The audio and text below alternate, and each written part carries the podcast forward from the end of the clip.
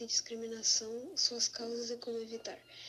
Dentre os tipos de preconceito que existem na nossa sociedade, são comuns os preconceitos contra condição social, nacionalidade ou origem, é, orientação sexual, identidade de gênero, etnia, raça e maneira de falar. A origem do preconceito está nos valores ideológicos, interesses ou crenças de um determinado grupo social. O preconceito parte de uma visão de mundo pouco elaborada, completa de ideias e certezas que não sobrevivem a um mínimo de reflexões ou exame crítico.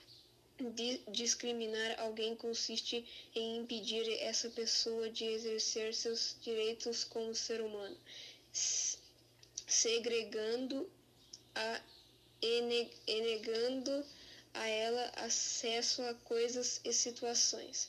São várias as consequências vislumbradas em vítimas de atos discriminatórios.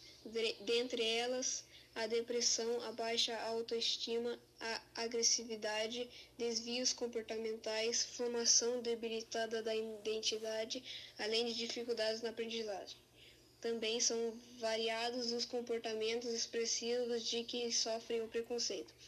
É preciso mostrar às pessoas a importância de respeitar as diferenças para que o convívio com os colegas seja o mais saudável possível. Respeito, empatia e solidariedade. Alguns dos valores essenciais para ajudar a evitar o preconceito. Desse jeito, nós conseguimos criar um mundo melhor, um futuro melhor para as pessoas.